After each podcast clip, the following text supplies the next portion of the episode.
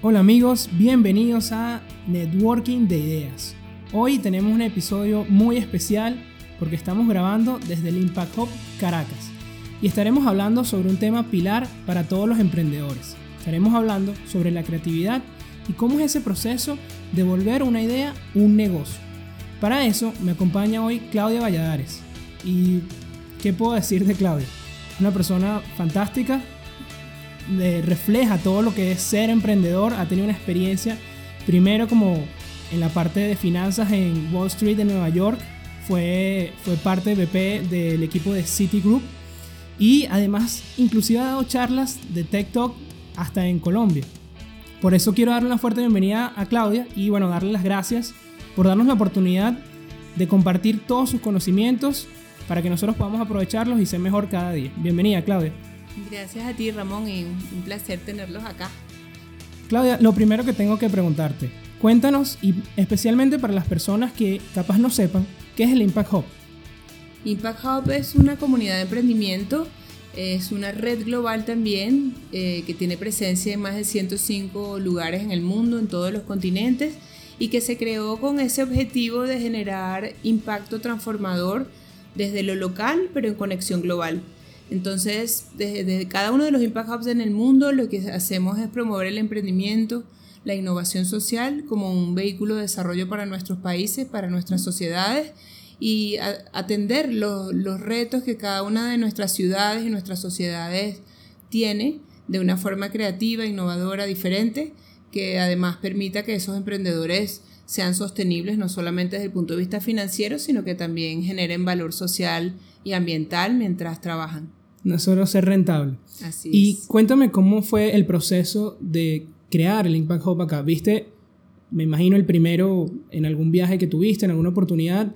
Y después, ¿cómo vino esa idea a la cabeza? ¿Cuál, cuál fue lo primero que te motivó a decir voy a hacer el Impact Hub en Caracas? Pues lo primero que, que fue, eh, fue la verdad, la inspiración que recibí de un profesor de la Universidad de Barcelona de España en una, en una charla que vino a dar acá en una, bueno, más que una charla era como un evento de integración y de reflexionar sobre cómo las empresas podíamos generar más valor en la sociedad. Y él en ese entonces, eso fue hace muchos años, fue a final del 2011, mencionó eh, lo que estaba pasando alrededor de, de, los Impact Hubs, que en ese entonces todavía, todavía se llamaban The Hub, no tenía el Impact.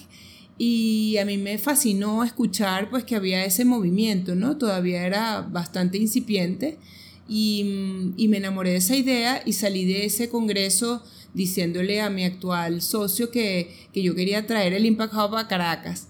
Y a partir de allí, pues fue toda una aventura ir descubriendo eh, cómo operaban los Impact Hubs, cómo era un Impact Hub, cómo lucía, eh, eh, en qué se ocupaba cada uno de los Impact Hub, cómo respondían a esos retos, cómo era físicamente el espacio, cómo lograban crear una comunidad, qué tipo de eventos hacían, qué tipo de programas y así pues poco a poco cada vez que tenía oportunidad donde iba a cualquier ciudad, iba ah, buscando aprendiendo, eh, aprendiendo el Impact Hub y me llevaba una lista de montones de preguntas que yo tenía en mi cabeza.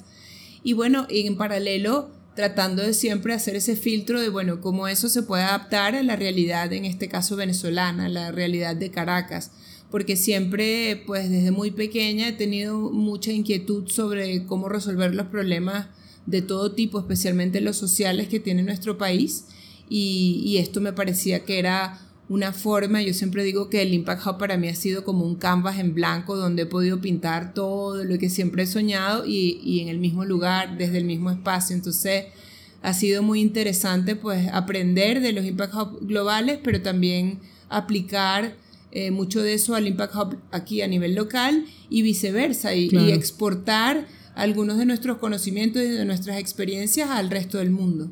Excelente. Y veo que Parte de esa inspiración es la resolución de problemas, ¿no? Aquí probablemente sean mucho más eh, visibles que en otros países, pero me quedo con, con eso que mencionas de cómo puedo crear más, más impacto. Y precisamente, además de que lo tiene en el nombre, veo que el Impact Hub es una posibilidad de apalancamiento, de generación de impacto social en este caso.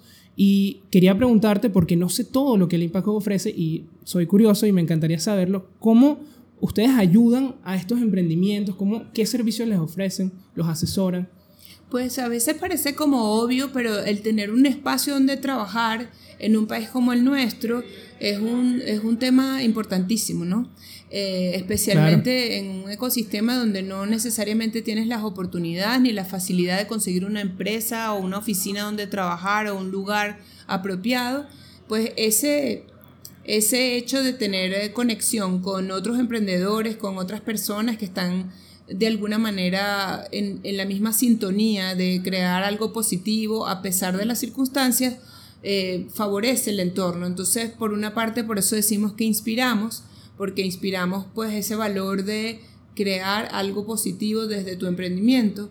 Por otro lado, buscamos generar conexión entre los emprendedores, no solamente entre ellos, que siempre es muy bueno rebotar las ideas, compartirlas. El networking El networking y, y además eh, conocer otras personas, conectarse con un sistema, un ecosistema emprendedor más amplio donde forman parte la academia, la banca, eh, otras, otros emprendimientos, otros emprendedores, eh, pues todo lo que eh, las instituciones diferentes debería también formar parte las diferentes instituciones sociales y del gobierno.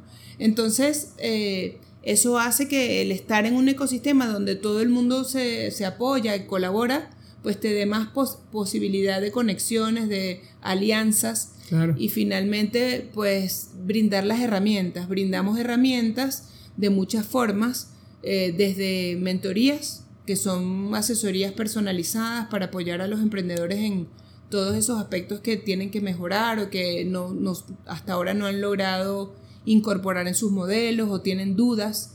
Eh, tenemos mentores especializados en todas las áreas, pues desde marketing, tecnología, finanzas, contabilidad, temas legales, temas de medición de impacto, de, Genial, de todos los ámbitos.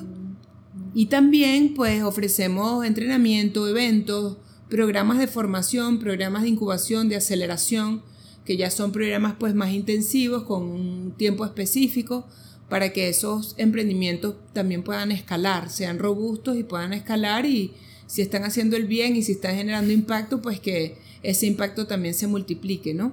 Ok, de verdad que muy bien. ¿Y cómo funciona? Ya sé que no es nada más un tema de rentabilidad en el, em, en el emprendimiento o en la idea, pero cualquiera puede formar parte, es decir, yo tengo un emprendimiento, yo puedo formar parte del Impact Hub o hay un filtro, hay unas condiciones que se tienen que cumplir. Pues siempre vemos eh, que los emprendedores que se acercan o las personas que se acercan al, al Impact Hub al menos tengan los mismos valores, ¿no? Que, estemos alineados en los mismos valores, en, los mismos principios, en las mismas ideas de por qué queremos ser parte de esta comunidad. Eso es principalmente lo que vemos porque nosotros sí animamos mucho a que la gente desde su emprendimiento genere impacto de cualquier tipo, ¿no? Porque hay muchas maneras de generar impacto. Claro. Y, por eso es que usamos una de las, eh, como guías, uno de los, eh, bueno, estándares universales que hoy día son los eh, objetivos de Desarrollo Sostenible que promueven las Naciones Unidas, pero que realmente es un acuerdo entre todos los países del mundo. Y les invitamos a esos emprendedores eh, o personas a preguntarse si su emprendimiento o su idea de negocio o su idea de ONG o de fundación o de lo que estén queriendo crear eh, Se sigue puede alguno de esos objetivos o tiene que ver o está apoyando alguno de esos objetivos. Y nuestros valores básicamente son la confianza, la colaboración y el coraje. Entonces, bueno, siempre buscamos si ese emprendedor o esa emprendedora tiene ganas de hacer algo que esté en línea con todo esto, es bienvenido siempre y la verdad es que es la mayoría. Hay muy pocos casos que le hemos tenido que decir, mira, buenísimo, pero tu emprendimiento creo que no va a encajar con, el modelo con, este, con esta comunidad o con nuestros intereses pues, y nuestros valores. Eso está muy bien. Y bueno, tuvimos la oportunidad de ver la valla que está al inicio de, o a la entrada del, del, Impact Hub, que se las vamos a mostrar sin duda, donde vimos precisamente cómo de manera muy inteligente alinean objetivos con ciertos emprendimientos, los objetivos que menciona Claudia de, de la ONU, ¿no? Y ahí, y ahí van linkeando cada, este emprendimiento se relaciona con este objetivo y de cierta manera le das como una radiografía para ver en qué aspectos pueden generar más impacto, ¿no? Me, a mí me gustó muchísimo y les, se los vamos a compartir sin duda. Pero quiero saber casos, porque sé que has visto muchísimos emprendimientos y quisiera saber ¿qué características has visto que comparten los que han sido exitosos o los que han tenido un mayor impacto, un mayor éxito? ¿Qué características tienen en común estos emprendimientos? Yo creo que una característica muy importante es realmente tener un equipo, eh, tener un equipo robusto de gente que se entienda entre ellos, que gente que esté convencida, que esté alineado en el mismo propósito. Em, y esa palabra propósito también es importantísima. Eh, la gente que todavía está perdida y que no sabe para qué está aquí en la vida o que vino a hacer el mundo. Que como venga, vamos viendo. Eh, tiene pocas probabilidades, creo yo. bajan las probabilidades. bajan las probabilidades de que su emprendimiento pueda hacer eh, una diferencia porque yo creo que esto tiene que estar alineado con el ser, ¿no? Primero tú eres una persona y tienes que tener claro para qué eres bueno, cuáles son tus talentos, para qué sirves. Eh, y además que te conecta con el resto del mundo, ¿no? Que te, que te enciende esa pasión de querer hacer algo, las cosas diferentes. Y una vez que tú tienes eso claro y consigues otras personas que también tienen eso claro y que, y que los objetivos de ellos se alinean con los tuyos y que están todos claros en qué van a hacer, cuál es eh, el objetivo de su emprendimiento, pues todo fluye mucho mejor. Eh, entonces creo que tiene que haber un equipo cohesionado un propósito muy claro de qué se quiere lograr con ese emprendimiento para que por lo menos se empiecen a sentar las bases de lo que puede ser un, futuro emprendimiento robusto y, con impacto. Y aprovecho para, tomar palabras de Howard Marks, que seguramente has escuchado de él, eh, financiero muy famoso, inversionista, eh, que me encanta su filosofía de inversión y uno de sus libros más importantes es eh, ¿Qué es lo más importante justamente? ¿no? The Most Important Thing. Y tengo que preguntarte, ¿qué ¿es eso lo más importante, el equipo y los objetivos claros? para el éxito? No, más allá de eso, eso es como lo mínimo, diría yo. ok. Eh, pero yo sí creo que, que, otra cosa muy importante es la disciplina. Yo siempre lo digo, de nada sirve que uno tenga claro lo que quiere lograr en la vida si, si no trabaja duro. Eh, aquí no es sino trabajo, trabajo y más trabajo. Entonces creo que es importantísimo pararse todos los días y una y otra vez trabajar.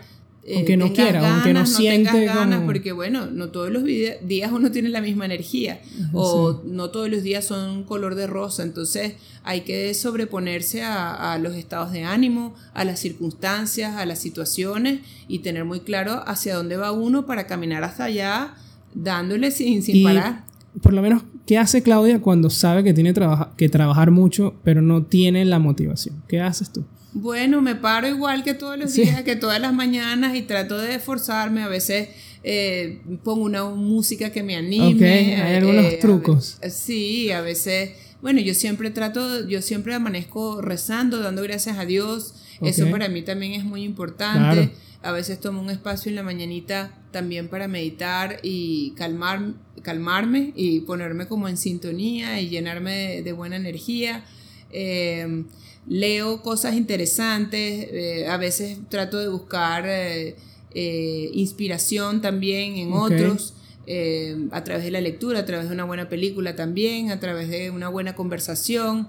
Bueno, hay muchísimas maneras, cada, cada quien tiene que encontrar la suya, ¿no? Cuál, qué, es lo que le ayuda, pero, pero yo sí creo que, bueno, si uno termina siendo una veleta de, de sus emociones, no a ningún lado. al final pues no sabes a dónde vas a llegar. Entonces creo que también hay que trabajar mucho en, en tener una disciplina y un, y un, temperamento férreo que te ayude a seguir adelante y a perseverar a pesar de tu propio de, de, tus propias emociones y además además de todo lo que puede estar pasando a tu alrededor que no no siempre es fácil, pues.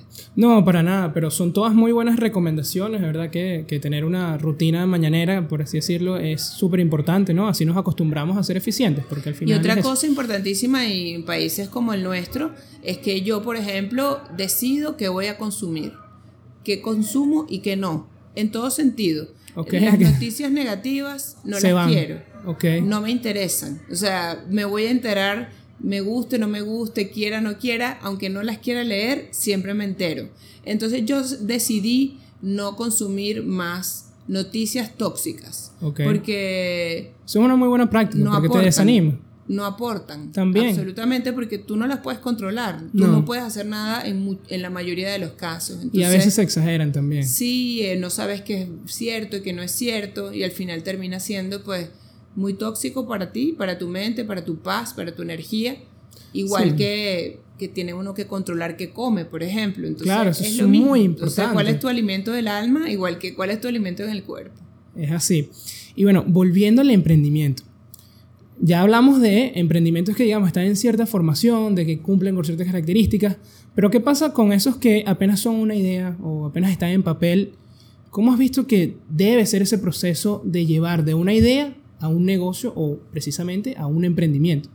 Bueno, yo no puedo no recomendar y no hablar de Design Thinking, que es una de mis disciplinas favoritas y metodologías favoritas. Eh, tuve la oportunidad de estudiarla en, mi último posgrado en Ámsterdam y, y, me encanta, la verdad, porque es una forma muy lógica de organizar el pensamiento cuando uno está diseñando un concepto, una idea, un proceso, una metodología, una planificación. Y, y justamente parte desde la idea, cuando es una idea, tiene que responder siempre a alguna necesidad, alguna carencia, algo que haga falta. Eh, porque hay emprendimientos que pretenden nacer de simplemente, bueno, a mí se me ocurrió algo y yo lo quiero hacer, sin haber validado si esa idea tiene un, un, correspondiente en el mercado, si hay alguien que te va a comprar tu idea o tu producto o tu servicio. Claro, Entonces, es buena. Eh, puede ser buenísima en tu mente, pero a la hora de que la sacas al mercado, pues nadie le interesa. Y, muchas veces los emprendedores nos estrellamos, nos estrellamos con ese tipo de cosas porque no nos paseamos por hacer lo que llamamos sensing o esta parte de empatía o de observar con mucho interés y con mucha curiosidad quién es mi cliente, para quién yo voy a, organizar algo, preparar algo, diseñar algo, ofrecer ese producto ¿no? o ese servicio. Y después que yo entiendo muy bien a ese cliente y a ese usuario, es que yo puedo empezar a diseñar y de ahí empieza pues toda la, la, visión de esa idea, el cómo lo voy a hacer y después, bueno, todo lo que tiene que ver con hacer pequeñas pruebas, ¿no? Esos prototipos eh, donde yo puedo ir seguir iterando hasta ajustar todos los detalles y luego ya finalmente lanzarlo, implementarlo y escalarlo. Pero eso es todo un proceso. No, claro. Y en casos de condiciones adversas como la ahorita donde el capital es sin duda limitado, ¿cómo ves afectadas esas pequeñas pruebas porque a veces la idea puede ser muy buena, pero no hubo suficiente capital como para probar si realmente era una idea de éxito, ¿no? Es que justamente eh, los prototipos tienen una característica, es que son, tienen que ser muy baratos y muy rápidos para hacer. Eh, un prototipo, mm, por eso justamente existe, para que no tengas que invertir grandes sumas de dinero en una prueba sino eh, un Eso sería un error garrafal. Garrafal, porque pierdes mucho dinero probando a ver hasta que cuál es la que va a funcionar. Los prototipos por eso se hacen con materiales muy sencillos, se hacen preguntándole a la gente con un storyboard escrito, por ejemplo, con unos dibujos de lo que tú pretendes hacer o con una maqueta con materiales simples explicando o con role models, con utilizando personajes que simulan lo que tú vas a hacer son formas muy creativas, pero muy, muy baratas de hacer pruebas para poder validar el concepto que tú estás desarrollando. Eso es muy bueno, ¿no? Vale la pena rescatar eso de que tiene que ser bajo costo. Tenemos que, eh, de todas las maneras posibles, proteger nuestro capital al máximo. Más si queremos ser eh, eh, o vivir a largo plazo de esta idea.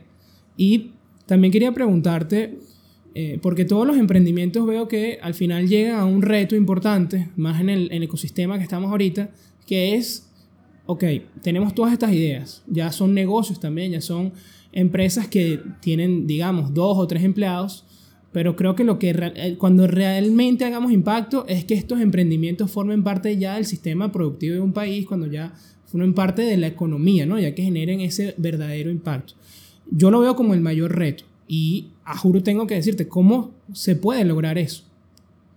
Bueno, yo creo que eh, todo tiene su, su, tiempo, ¿no? Un emprendimiento nace y cuando nace es pequeñito y seguramente van a ser dos, tres personas y, y, posiblemente no van a tener empleados ni colaboradores y todo lo van a tener que hacer los mismos que Ellos iniciaron, etcétera, etcétera, y así empiezan todos. Pero lo, lo importante es ir evolucionando ir saliendo adelante ir poco a poco siendo sostenibles y creando valor en todo lo que cada quien se propone.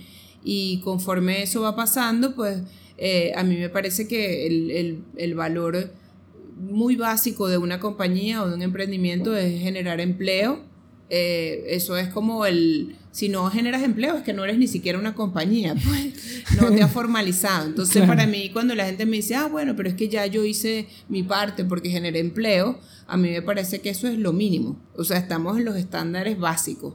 Sobre eso, la pregunta es qué más vas a hacer, ¿no? ¿Cuál es tu aporte a la sociedad más allá de generar empleo? Que por supuesto generar empleo ya es algo porque estás alimentando, ayudando a que otras familias también puedan vivir de eso, estás incidiendo en el PIB del país seguramente, pero ¿qué otras cosas quieres hacer? ¿Qué es lo que tú vas a cambiar? Que no te gusta, que no sirve, que no funciona, que, o que se puede hacer mejor, exacto. Esa es la gran pregunta, ¿no? Claro. Sin dañar el ambiente, por supuesto. Sí, bueno, es un verdadero reto. Creo que, como dices tú, necesita tiempo y, y que la gente sea paciente también en sus ideas, ¿no? Una idea me imagino que lo has visto, ¿no? Una idea buena en el primer año probablemente no tuvo el resultado esperado, pero al tercer año explotó y se vio realmente toda la capacidad que tenía. No sé si tienes algún caso así que, que mencionar. Bueno, poco a poco. Eh, aquí han nacido muchos emprendimientos. Eh, por ejemplo, Apetoy, que es un emprendimiento que me encanta, de unos chamos que arrancaron acá. Ellos al principio, bueno, no veían todavía ningún fruto de su esfuerzo pero yo sí les digo, eh, a mí siempre me llamaba la atención porque ellos estaban aquí trabajando día y noche, incansablemente y sin parar. Y yo sabía que la dedicación que le ponían era tal y además que su idea era muy buena, que seguro que algún día iban a ver pues sus frutos, ¿no?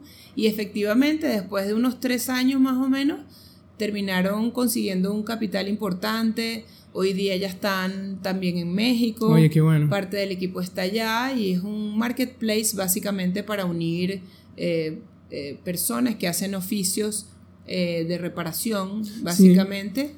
En, Una muy buena idea, casualmente. O en hogares con las personas que los necesitan. Casualmente tuve la oportunidad de compartir con los fundadores en, una, en un curso en, el IESA de, de Apetoy y que, me consta que, que son personas muy capacitadas y Qué bueno saber que están teniendo ese éxito, de verdad que sí, que vean que el trabajo duro sí da frutos y a veces tarda, ¿no? A veces es un tema de, paciencia. Y hablando de eso, ¿cuál sería tu recomendación para los emprendedores, especialmente el emprendedor latinoamericano que afrenta una realidad a veces complicada? Pues yo siempre les digo que, que siempre se puede, por más que parezca difícil yo creo que depende mucho pues de eso, de, la convicción que tú tengas de hacer lo que realmente te mueve, lo que realmente te apasiona, lo que va eh, en consonancia con lo que con tu conocimiento, con, tu convicción de lo que tú ves a tu alrededor, pero también eh, de lo que, de por qué late tu corazón, ¿no? Eh, cuando tú logres alinear todo eso, lo único que queda por hacer es hacerlo realidad, ¿no? La voluntad de transformarlo en acciones. Y yo creo que mm, en todos los países de nuestra región eh, podemos enumerar listas enormes de, problemas. Y, yo siempre digo como emprendedora social que me considero que mientras más problemas hay para los emprendedores sociales o para los innovadores sociales, eh, por el contrario es más oportunidades. Eh, porque son más cosas que tenemos que resolver y de ahí viene nuestra inspiración. Entonces, Latinoamérica está todavía llena de muchas cosas por resolver, entonces tiene que ser un mar de inspiración para todos los innovadores y los emprendedores sociales que realmente quieren transformar su entorno y su realidad. Tiene que ser así. Crisis es sinónimo de oportunidad. Y has visto mucho éxito. Para ti, ¿qué, ¿Qué persona te viene a la mente cuando escuchas esa palabra? O cuando dicen exitoso. Bueno, tú sabes que a mí esa palabra no me gusta. Ok, ¿por qué? Eh, bueno, porque el éxito se confunde con muchas cosas muy banales y muy superfluas que para mí no, no, demuestran lo que verdaderamente es el éxito bien entendido, ¿no? Entonces, bueno, a veces la gente cree que éxito es tener un carro de marca y unos zapatos, whatever. Este, sí, lastimosamente las redes nos eh, hacen ver comen con unas cosas que yo siempre digo, bueno, el día que todos nos vamos a morir, el día que nos moramos, eh, ¿acaso uno va a ir a llegar diciendo, mira, aquí traje el carro tal y, y mira, estoy vestida de tal cosa? Entonces, yo, a mí no me gusta hablar tanto de éxito, pero me gusta hablar más de, de logros eh, de posibilidades, quién, quiénes son las personas que han logrado más cosas, ¿no? Ok. También te dejo que nos hables de eso. Eh, pero bueno, entendiendo que tú quieres decir éxito, lo mismo que yo pienso con logro. Eh, yo creo que una sí. Una persona que me viene a la mente rápidamente es eh, Muhammad Yunus, por ejemplo. a mí él me inspiró muchísimo. Tuve el, el, gusto y el placer de conocerlo en, hace muchos años, aquí en Venezuela, por cierto, la primera vez que lo vi, después no, lo, lo he podido ver en otros países, pero mm, él fue el, el, que, uno de los que se considera el padre de las microfinanzas y él fue el fundador del Grameen Bank, que es un banco de microfinanzas en Bangladesh. Ese banco ha llegado a ayudar a más de 7 millones de personas, especialmente mujeres. La mayoría de sus clientes son mujeres y él transformó verdaderamente lo que es hoy día la industria de las microfinanzas. Y creo que lo que él hizo eh, es algo que quedó para siempre y, lo admiro mucho por eso. Ese, bueno, es uno de los ejemplos eh, que vienen a mi mente siempre.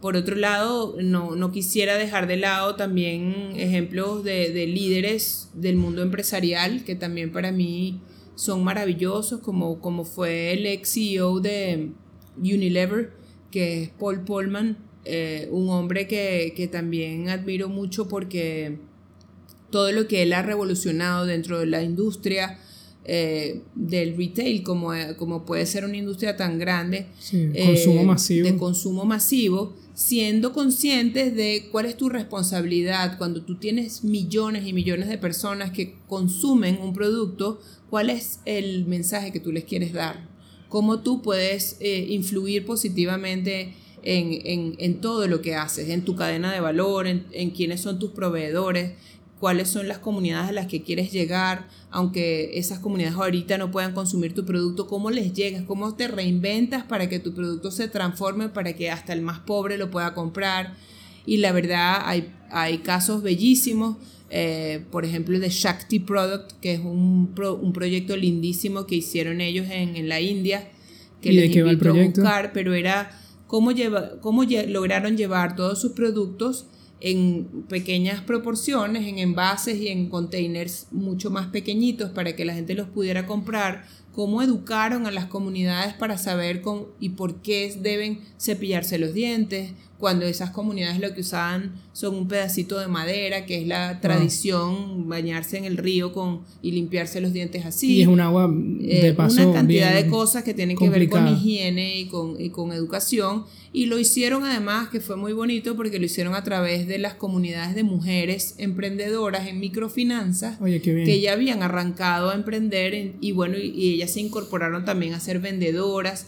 Y bueno, y así se fue, eh, digamos, cambiando toda una filosofía y abriendo el acceso a una cantidad de productos de primer nivel y de primera calidad a personas que nunca habían soñado ni siquiera con tenerlos, ¿no? Con poderlos com- comprar. Excelente, de verdad que me quedo con inclusión, porque creo que eso fue lo que lograron estas grandes personas de, de a su proyecto, cómo incluimos a la sociedad y cómo incluyo cada vez más personas para ayudar, ¿no? Ahí me mido mi éxito, ¿no? ¿Qué, qué tanto ayudé? Y estoy de acuerdo contigo en el tema de que para nosotros éxito no se mide a nivel monetario ni material. Y, y me gustó mucho lo que dijiste porque creo que esa idea tiene mucha validez ahorita con todo el contor- contorno que estamos viviendo. Entonces la vamos a dar ahí guardada de qué pasa realmente cuando hay un riesgo de que todo lo malo pueda pasar, que, qué va a ser realmente importante, ¿no? Y lo estamos viendo ahorita. Entonces, de verdad que me, me gustó mucho, me encantó esa reflexión y sé que las personas que nos están escuchando les va, les va a inspirar a escuchar un poco también o a, leer más sobre estas personas. Y, y hablando de ti, ¿qué experiencia nos puedes dar? Ya nos mencionaste la de ellos, pero ¿qué experiencia nos puedes dar que a ti te haya marcado, digamos, que a diario te recuerdes y digas, no, mira, no lo voy a hacer así porque recuerdo esta experiencia y debe ser de esta otra mejor manera? ¿Tienes una o tienes muchas? Bueno, tengo, tengo muchísimas, yo creo. Em, primero yo creo que, que vienen la- quizás la- las experiencias más humanas y más personales, ¿no? Que te hacen ser quien eres y, y que te llenan como de fuerza para seguir adelante y de, y de- y de muchas reflexiones. Em, yo, por ejemplo, tengo la, la firme convicción de que em, todos los días lo tenemos que vivir como si fuera el último, porque no sabemos realmente cuál es el último, cuándo va a ser el último, ¿no? Y eso, y eso a mí personalmente me quedó por muchas experiencias que, que he tenido que vivir de, de, personas muy cercanas a mí que han fallecido. Y cuando tú tienes la muerte tan cerca, eh, piensas más y valoras mucho más la vida. Entonces, creo que desde, desde experiencias de ese, estilo, de ese estilo, que todos los días de levantarte, mira, tengo que hacer el día lo máximo, eh, todo lo que pueda, porque es esa, esa realmente creencia. Yo no sé si hoy es mi último día. Yo siempre digo, Dios mío, que hoy no sea porque de verdad tengo tanto por hacer tengo que todavía, dame más chance para terminar, pero pero uno nunca sabe cuándo le toca y uno cree que porque es más joven o yo qué sé, pero bueno, he visto desde bebés morir hasta mi papá, hasta mis amigas de mi colegio, eh, un novio que tuve una vez, o sea, he estado rodeada de muchas experiencias que me han, que me han marcado muy fuerte, ¿no? Entonces, eso creo que es una cosa. Y otra experiencia quizás que vale la pena mencionar es eh, cómo dar ese salto al vacío, que uno cree que es al vacío, cuando, por ejemplo, deja su confort y todo su, su tranquilidad, por ejemplo, de estar en una corporación y de estar con un trabajo. Eh, bueno, tú hiciste un cambio radical, ¿no? De, donde tú eres banca comercial, sí. inclusión total, organizaciones, eh, ONG. Sí, bueno, siempre, siempre he tenido mi corazón muy, muy social, pero tuve ese, ese paréntesis eh, de banca, pues bueno, banca corporativa y de tesorería y de ¿Viste los mercado de valores, de todo. Em, y bueno, después de ahí pasé a microfinanzas, que también volví a banca, pero, pero una banca con, con más corazón. Sin una banca, yo siempre digo, desde, pasé de, la, de banca de los ricos a banca de los pobres. Eh, y, pero después eh, decidir eh, salir de allí para emprender este propio, mi propio negocio, esta empresa con corazón social. fue muy difícil para mí. Yo pasé más de un año meditando eh, esa posibilidad, evaluando todo lo que significaba. Y lo que más me hacía pensar era cómo yo voy a poder generar más impacto o un impacto muy grande si ya ahorita trabajaba con casi 300 mil microempresarios a quienes estábamos ofreciéndole microfinanzas con microcréditos y iba a pasar al Impact Hub donde seguramente iban a ser 300 emprendedores, ¿no? Y cómo ese impacto mucho al principio, cambiaba, ¿no? De quizás de más larga escala, pero a lo mejor en menor dimensión, pero más profundo. Es así, ¿no? Y, y, se nota, ¿no? Aquí, desde que entramos sentimos un ambiente de... nos dieron ganas de trabajar. y bueno, lastimosamente ya tenemos que ir cerrando porque se nos acaba el tiempo. Pero antes quisiera preguntarte, porque mencionaste que, que tienes un hábito de lectura, que te gusta leer y nosotros somos, aquí en Networking de Ideas, somos fanáticos de la lectura. ¿Y qué libros consideras que no deberían faltar en la biblioteca de un emprendedor? Wow, son, son demasiados. ¿Qué dos libros son los que más has recomendado últimamente? Bueno, a mí me encanta leer sobre innovación, sobre eh, design thinking. Eh, para los que no saben de design thinking, me, les aconsejo que lean mucho a Tim Brown. Eh, su libro creo que se llama Change, no me acuerdo bien, pero busquen Tim Brown y, y lo encontrarán. Y lo van a encontrar. Y también me encanta eh, leer gente así un poco... que a veces no es lo convencional, que son disruptores por naturaleza, fuera de la, que son fuera de lo normal, que además son como provocadores. No solo porque, bueno, no siempre porque los voy a seguir, pero me gusta ver otros puntos de vista. Eh, y un, un esplendor de ese pensamiento me parece Nassim Taleb, este eh, señor que ha escrito tantas obras, ¿no? El Cisne eh, Negro. Desde Black Swan, el Cisne Negro, y ahorita tiene otro que se llama Skin, the, Skin on the Game. Em, bueno, esos son siempre eh, personajes que hay que echarle un ojo y ver qué opinan, porque siempre vienen ahí como por unas esquinas distintas, ¿no? Claro, hay que llevarlo todo a un segundo nivel de pensamiento y hay que ver cuál es esa posición contraria a nosotros, ¿no? Eso nos hace crecer también. Excelente, me faltan leer esos libros también y sin duda los voy a leer. bueno, darte las gracias por recibirnos, por compartir todo esto y, de verdad que vale muchísimo. Eh, lastimosamente tenemos que pasar al dato de la semana.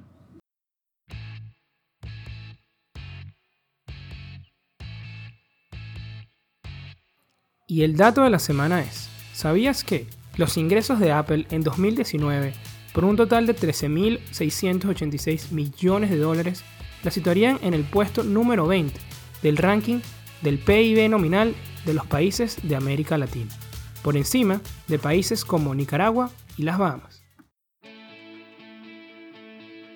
Y bueno amigos, eso ha sido todo por el episodio del día de hoy. Antes de despedirnos, quisiera preguntarle a Claudia ¿Dónde pueden conocer más acerca del Impact Hub? ¿Dónde pueden seguir los emprendimientos que, están albergando? Nos pueden seguir en caracas.impacthub.net y si usan Instagram en Impact Hub Caracas, en Twitter estamos en Impact Hub CCS y también en Facebook como Impact Hub Caracas, en LinkedIn también. Así que en todas las redes estamos. Excelente, ya lo saben. Y Networking de Ideas, donde los buenos conocimientos se conectan. Yo soy Ramón Márquez. Ya saben que deben seguirnos en nuestra página de Instagram, arroba networking de ideas, donde podrán encontrar información sobre este y otros episodios. Y también en nuestra página web myval-u.com. Hasta el próximo episodio, amigos.